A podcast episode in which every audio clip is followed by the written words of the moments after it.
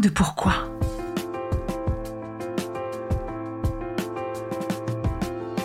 Écoutez bien. Ici, les spécialistes de la résilience, les survivants du cancer, vous raconter leur traversée, leurs chocs, leurs peurs, leurs espoirs et leurs choix face à cette maladie qui les transformera à tout jamais.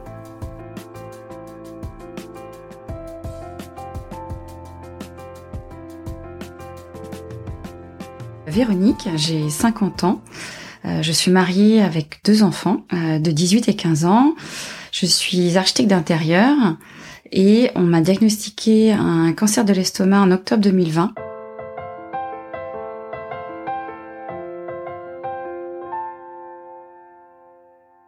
Bonjour Véronique. Bonjour. On a euh, une amie en commun, donc c'est pour une fois pas sur les réseaux qu'on s'est rencontrés. Merci d'être venue jusqu'à moi pour enregistrer ton épisode. Merci Magali. Véronique, comment vas-tu aujourd'hui? Aujourd'hui tout va bien. Je suis en rémission. En niveau santé, j'ai récupéré et euh, tout se passe bien. Est-ce que tu peux nous raconter comment cette histoire de cancer est arrivée dans ta vie? Est-ce que tu peux nous raconter l'annonce? Tout a été très vite en fait. J'avais une douleur latente depuis quelques mois et je me posais des questions. Mon père est décédé il y a 22 ans d'un cancer de digestif, mais dont on ne connaissait pas l'origine. Et du coup, cette douleur a, fait tilt, et je me suis dit, ben, je vais, je vais m'écouter. Alors que mon médecin me disait, ben, on sait pas, c'est peut-être le stress, ça peut être plein de raisons, mais il n'a pas pouillé.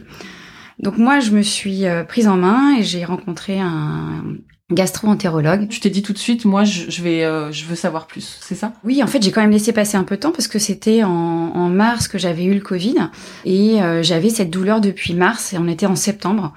Donc, euh, je trouvais que ça faisait quand même plusieurs mois que ça ne partait pas jusqu'à un week-end où j'ai eu très très mal comme une douleur d'appendicite et je suis allée aux urgences et on n'a rien trouvé. mais ça me trottait dans la tête. Et j'ai rencontré à la sortie d'école une amie qui m'a raconté euh, comment elle a découvert son cancer. Un an plus tôt, cancer du côlon avec une douleur latente comme ça. Et c'est vrai que je me suis dit ben je vais aller chercher, je vais rencontrer son gastro-entérologue et euh, je vais euh, voir si justement il y a, rien de grave ou si c'est juste une fausse alerte. Donc tu avais un, un, contact. Donc j'ai euh, rencontré ce gastro-entérologue qui m'a fait euh, une fibroscopie. À la sortie de la fibroscopie, il me dit ben on a fait quelques biopsies, mais après je me suis pas inquiétée plus que ça. Et 15 jours après, il me demande des une prise de sang justement avec des marqueurs du cancer. Et là, euh, je savais que c'était pas bon. Je me disais qu'il le demandait certainement pas euh, sans raison. Donc euh, j'ai fait cette prise de sang, je suis allée au rendez-vous, j'ai pas voulu que mon mari m'accompagne parce que j'avais peur de l'annonce et je savais ce qu'on allait m'annoncer. Et pourquoi tu préférais qu'il soit pas à tes côtés? Je sais pas, c'est peut-être bête, mais euh, j'avais peur que euh, effectivement ce soit encore plus terrible pour lui que pour moi.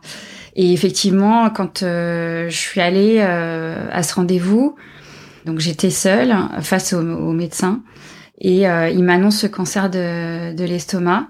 Et là, euh, je me suis, euh, je sais pas, décomposée. J'ai pas compris ce qui m'arrivait. je me suis figée. J'étais plus capable de poser aucune question, de comprendre ce qu'on me disait, sidérée. Je suis rentrée chez moi. J'ai et mon mari a vu ma tête, donc là, je pouvais plus rien cacher et il a compris. Et ensuite, avec cette annonce de cancer, euh, bah, n'est pas venue de solution tout de suite.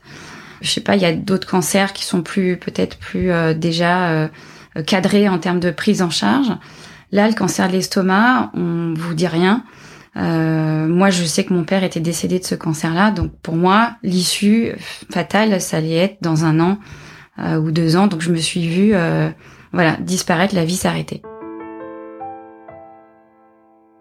Tout de suite, en fait, tu t'as pensé à, la fin, quoi. C'est fini. Parce que tu avais l'exemple de ton père, tu te disais que c'était ça. J'avais ce spectre euh, familial euh, qui, en tout cas, euh, n'avait pas eu de possibilité d'être guéri. Alors comment ça se traduit dans ta vie Je veux dire, parce que tu as deux enfants, tu as une vie de famille. Quand tu rentres de ce rendez-vous, comment ça se passe? Je, je vois mon mari, je lui explique. Et puis, ben, mon mari, lui, il a beaucoup de mal à cacher ses émotions. Donc il s'est mis à, pleurer. Et puis les enfants ont entendu, donc euh, bah, ils sont venus et ils sont assez grands. Donc euh, C'était il, y a, il y a deux ans. Ils ont compris que quelque chose n'allait pas. Donc on a dit que j'avais un problème de santé et, et, mais finalement mon mari était tellement décomposé qu'ils ont compris que c'était un, un, cancer. Quand on a dit le mot cancer, euh, là c'était tout tout qui s'écroulait pour tout le monde en fait, pour toute la famille. Surtout dans la tête d'enfants et d'adolescents. Ils avaient 13 et 15 à, à cette, à cette époque-là. Et quand on, on, associe tout de suite ce mot cancer à, à mort. Ou à chimiothérapie, plus de cheveux, pour eux, c'était c'était assez terrible. Comment ça s'est passé? Vous avez eu besoin de ce temps de tristesse et de sidération pendant un certain temps, et après, comment on trouve justement la force? Qu'est-ce qui s'est passé? J'avoue que j'étais assez tétanisée par la peur, et en même temps me dire c'est pas possible, c'est pas fini, de l'envie de de trouver des solutions, sachant que le gastro-entérologue allait interroger son cercle à l'hôpital américain pour des réunions CRP, pour voir quelles propositions euh, de traitement euh, Est-ce qu'il fallait opérer Est-ce qu'il fallait faire une chimio euh, Ils ont commencé à me proposer une immunothérapie qui est pas du tout prouvée sur les cancers de l'estomac, mais ils n'avaient pas de solution claire à me proposer. Il t'appelle, ton médecin, ou euh, comment tu te mets en, rapport justement avec ton centre de soins? Il m'a annoncé ça, il m'a dit donc vous allez faire un PET scan. Donc là c'est vraiment effectivement pour confirmer suite à la fibroscopie que euh, y a des cellules cancéreuses euh, pour voir si ça s'était pas répandu parce que dans voilà dans l'estomac c'est assez insidieux, ça se met dans la paroi et on ne voit pas forcément beaucoup au scanner donc vous savez pas quelle était l'étendue non plus du cancer. Donc je vais faire ce PET scan. Et en parallèle, on cherche toutes les solutions pour avoir un deuxième avis avec mon mari. Je pense que ce qui nous a aidé à tenir, c'est ça aussi, c'est d'être dans l'action et d'être acteur de euh, trouver des solutions pour euh, que la vie ne s'arrête pas.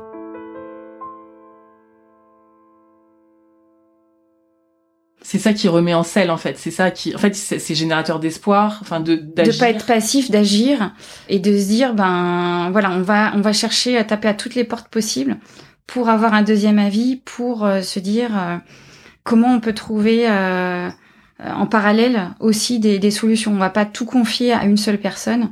Et en plus j'avais une amie moi qui traversait un cancer de la vessie difficile et qui m'a dit surtout ce que j'ai appris de mon, mon expérience, c'est vraiment d'aller chercher un deuxième avis et de toujours euh, comparer ce qu'on te propose de traitement pour justement ne pas être euh, passif face à, ce qui t'arrive.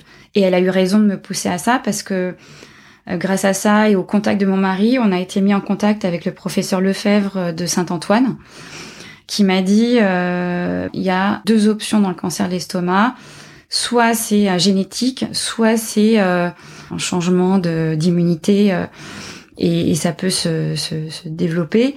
Mais en tout cas, il n'y a qu'une seule solution, c'est l'ablation totale de l'estomac. L'inconvénient, c'était la peur de cette intervention et en même temps, l'avantage, c'est de se dire, waouh, on peut vivre sans estomac.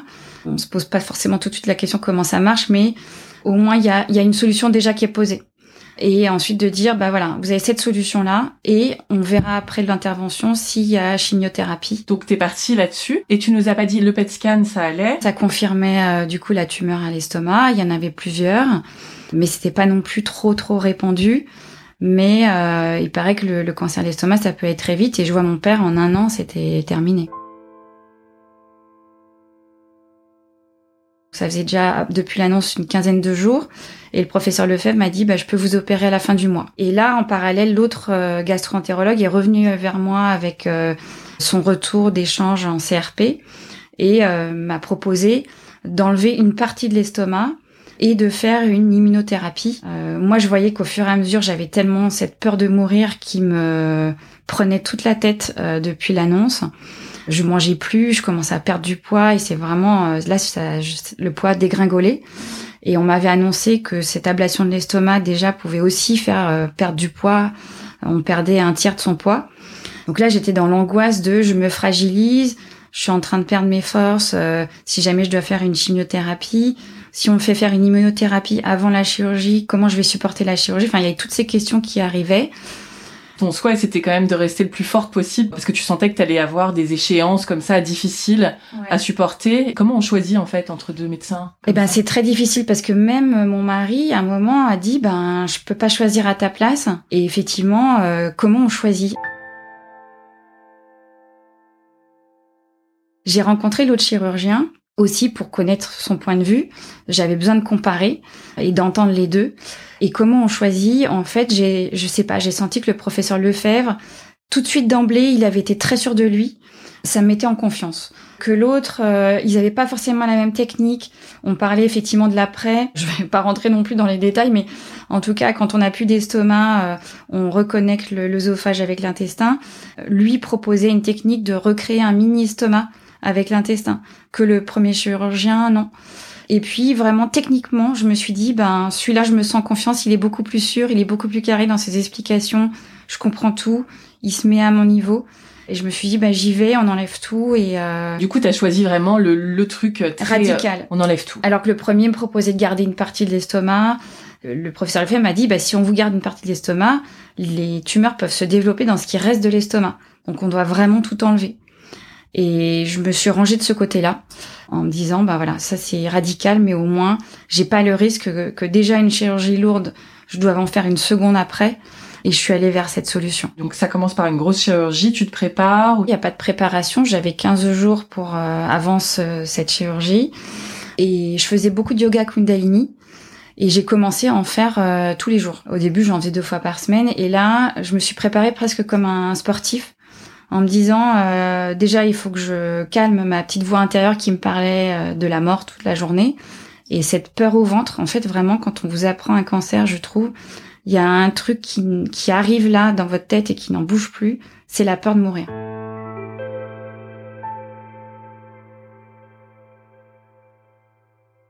Jour nuit je dormais plus en fait. Je pensais qu'à ça.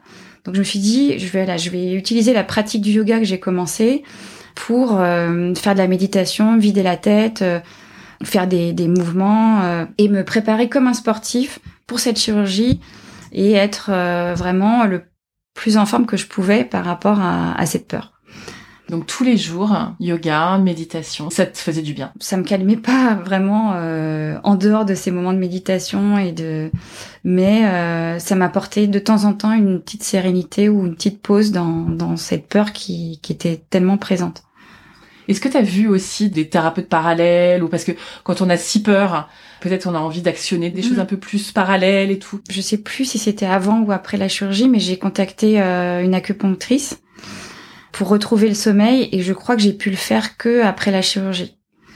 Ouais, la priorité c'était arriver à cette grosse euh, épreuve. Cette grosse échéance, ouais.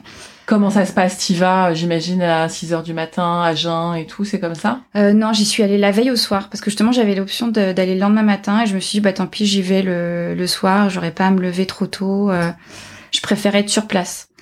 Bah, le pire, ça a été au moment de descendre au bloc et euh, le moment avec l'anesthésiste, où là, je crois que j'ai j'ai pleuré toutes les larmes de mon corps euh, euh, de peur, comme un comme un enfant. La peur de pas me réveiller, parce que quand même on, vous ouvre en fait du nombril jusque sous la poitrine. Et voilà, ça m'effrayait. Euh, ça a été extrêmement bien fait. Par contre, j'ai eu des complications après. Du coup, j'ai passé euh, dix jours en soins intensifs parce que j'ai eu une pleurésie à la suite de cette euh, ablation de l'estomac. Donc euh, infection, enfin on comprenait pas ce que ce que j'avais. Je suis restée très longtemps à l'hôpital et j'ai perdu énormément de poids. Et euh, je suis rentrée chez moi trois semaines après et je suis retournée aux urgences avec une hémorragie interne euh, une semaine après. Donc retour en arrière et alors là j'ai cru que c'était vraiment la fin. Oh là là. Ça a été très compliqué. Et puis finalement je suis sortie quatre jours après, juste avant Noël, pour être avec mes enfants. Ça, c'était euh, un, un, beau moment au moins. J'étais avec eux. Mais c'est vrai que j'étais méconnaissable. J'avais perdu euh, 15 kilos.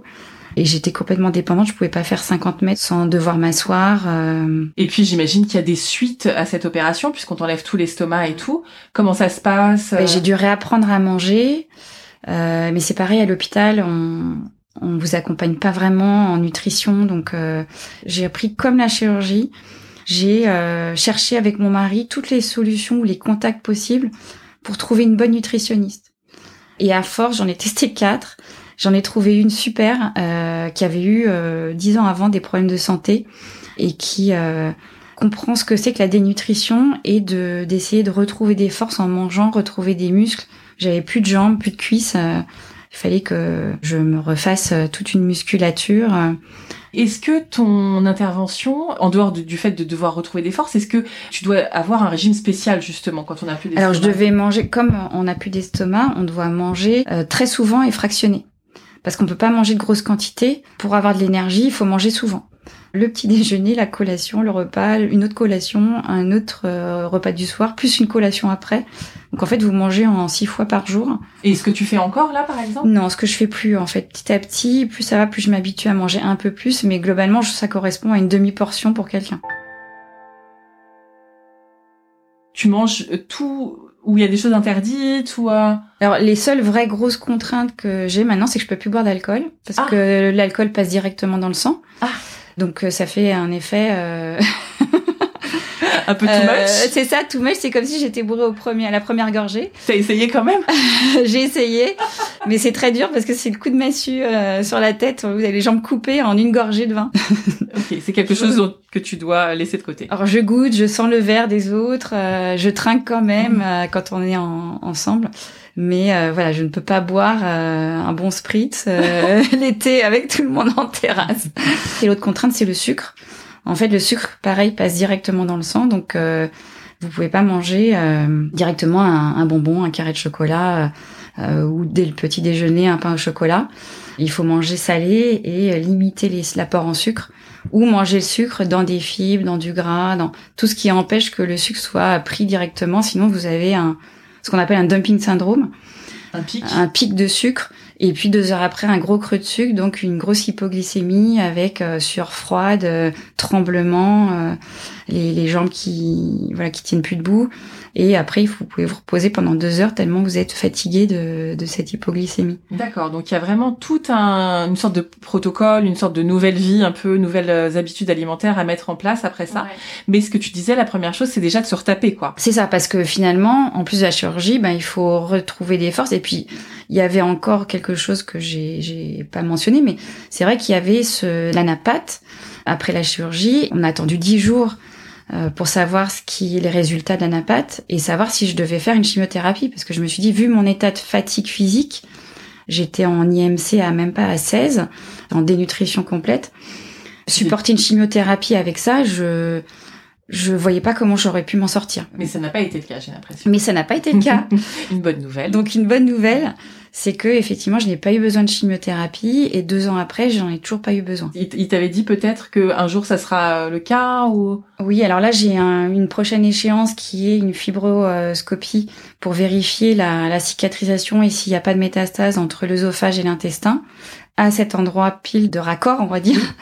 Donc ça, c'est euh, en janvier. ah oui. Là, au scanner, on n'a pas eu de visibilité de métastase euh, jusque-là. Ton traitement, ça a été cette grosse chirurgie. C'était quand exactement par rapport à C'était en novembre 2020. Ça fait deux ans. Et depuis Depuis, je suis surveillée tous les. Au début, c'était tous les trois mois. Maintenant, ça s'espace, c'est même euh, tous les quatre mois. Mais quand même, après la chirurgie, j'ai dû retourner donc pour valider ou pas que euh, j'avais le gène CDH1, euh, donc euh, qui était responsable de ce cancer de l'estomac. On vous fait une prise de sang toute simple et ils envoient ça aux États-Unis. Euh, donc ça prend un mois. Et euh, un mois après, j'ai eu la confirmation que j'avais le gène CDH1. Tu veux dire que c'est la même chose que ton papa? Exactement. Donc ça veut dire que c'est héréditaire. Et par la suite, donc on a dû tester mes sœurs et il faudra tester mes enfants. Mes sœurs sont, ont été positives au, au CDH1, euh, toutes les deux. La deuxième mauvaise nouvelle, c'est qu'avec ce euh, gène, on a donc des risques de cancer d'estomac euh, euh, certains. Donc entre 20 et 30 ans, il faut enlever l'estomac en préventif et qu'il n'y a pas d'autre dépistage que ça. Tu veux dire par exemple c'est le cas pour tes sœurs? Elles choisissent de le faire ou- Elles choisissent de le faire Ah. et toutes les deux ont eu donc ablation de l'estomac, Donc c'est énorme. Vous êtes toutes les trois donc euh, porteuse du gène. voilà et toutes les trois sans estomac. Ce qui... Exactement. Ouais. Et alors la deuxième mauvaise nouvelle, c'est qu'en fait, avec ce CDH1 vient donc le cancer de l'estomac, mais aussi 40% de risque de cancer du sein, donc qui est pas négligeable non plus. Et là, on nous annonce donc une, une surveillance annuelle en IRM. Et moi qui devais retourner travailler, je me suis dit ben c'est pas grave, je vais me reconstruire physiquement, je vais reprendre des forces et puis je vais faire une mastectomie. Euh, je me suis dit, je n'ai pas euh, échappé au cancer de l'estomac pour maintenant avoir à nouveau une épée de Damoclès au-dessus de la tête. Parce que tu avais quand même rendez-vous tous les ans pour faire des IRM, mais malgré ça, tu te dis un peu un peu comme Angelina, c'est le principe d'Angelina, c'est ça Oui, c'est ça, exactement. donc j'ai rencontré ben, plusieurs chirurgiens. Et là, je me suis dit, ben, il y a de l'esthétique aussi. Donc, j'ai rencontré des chirurgiens esthétiques. J'ai rencontré aussi des chirurgiens euh, plus sur la gestion du cancer du sein. Et au final, j'ai pris ma décision, donc un an après la chirurgie de l'estomac, de faire euh, l'ablation totale euh, des seins et avec une reconstruction dans la foulée.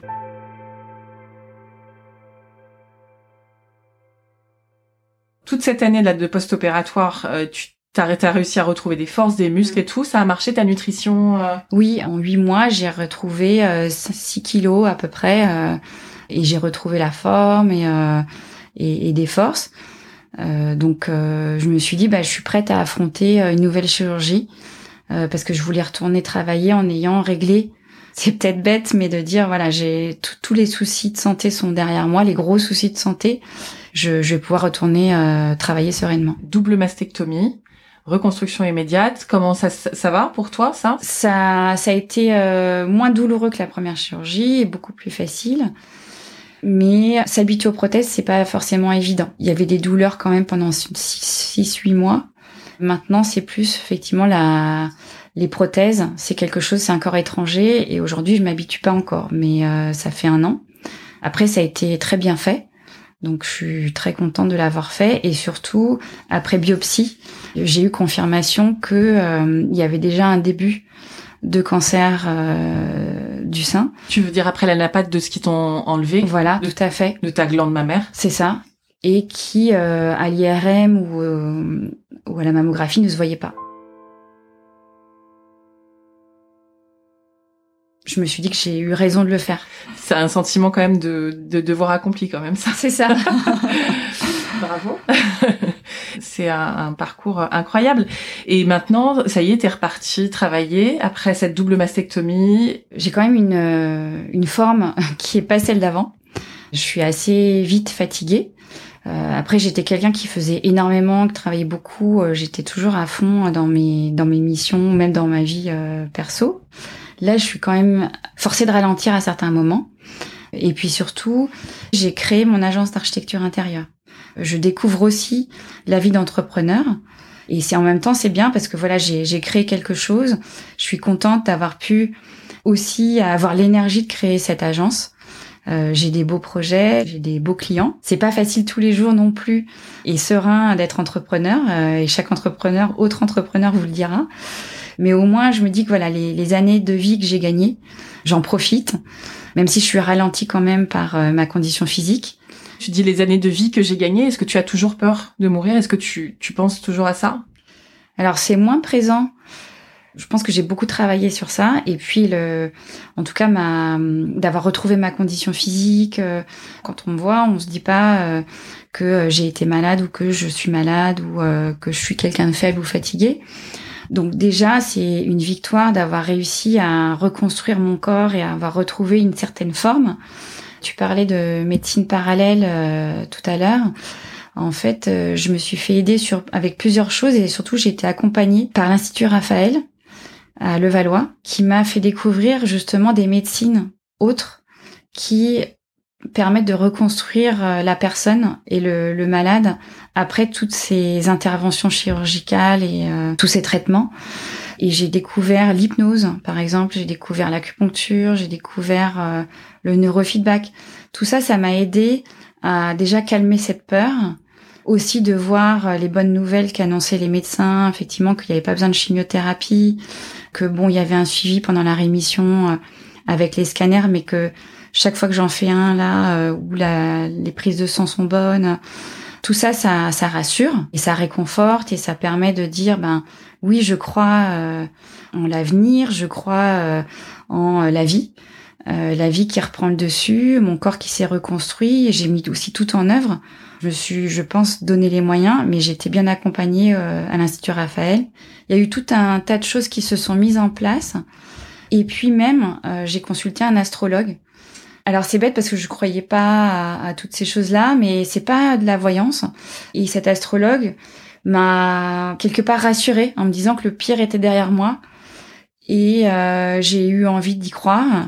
Et je aujourd'hui euh, encore plus avec euh, en parallèle de toutes ces médecines est venu aussi s'ajouter ça, qui m'a aussi aidé à décrocher de la peur, des métastases, de tous ces ces messages euh, effectivement négatifs qui euh, qui restent et qui s'ancrent euh, et qu'on a du mal à faire partir. C'est pour ça que je te posais cette question parce que parfois on a besoin d'un truc en plus pas forcément euh, tamponné, euh, carré et tout, mais parfois euh, c'est hyper aidant d'avoir ce genre de coup de pouce en plus. Euh, ça peut être aussi de l'énergétique, ou ça peut être des choses comme ça que, qui sont pas encore très grand public, mais qui donnent vraiment un vrai coup de pouce. Véronique, je vais te demander aussi, est-ce que tu as la sensation, après une telle épreuve comme ça, d'être différente? Est-ce que tu as l'impression d'avoir été un peu transformée par ça? C'est sûr qu'on est transformé. On n'est plus la même. Après, savoir te dire que au quotidien euh, j'ai changé ou que je parce que souvent euh, ce qu'on peut entendre de euh, ah ben t'as traversé ça mais tu dois vivre intensément tu dois vivre à fond. Donc je sais pas ce que c'est vivre à fond. Je, je sais pas mais en tout cas la vie a un autre goût a une autre saveur de la même manière que j'ai retrouvé le goût des choses et que j'ai réappris à manger, euh, en fait, comme un enfant euh, après ma chirurgie euh, gastrique, je réapprends le goût des choses et à profiter des choses, de la famille. Après, il y a des moments où je pense qu'on on maîtrise pas tout ce qui se passe dans notre tête et il y aura encore des moments où j'apprendrai a posteriori de mon expérience et de cette expérience-là. Mais c'est sûr que il y a des moments où ça s'accélère et on a envie de faire plein de choses, c'est comme une boulimie parce que euh, la vie peut s'arrêter du jour au lendemain, donc on a envie de faire plein plein plein plein de choses. Mais ça va de, de une nouvelle activité comme la céramique où j'ai envie d'en faire beaucoup et de faire plein de choses, comme euh, justement cette nouvelle activité d'entrepreneur mais aussi euh, faire des choses avec la famille, d'aller voyager, de... et en même temps, à des moments, ben, d'être freiné par la fatigue, par plein de choses. Et puis des fois d'envie de, rien.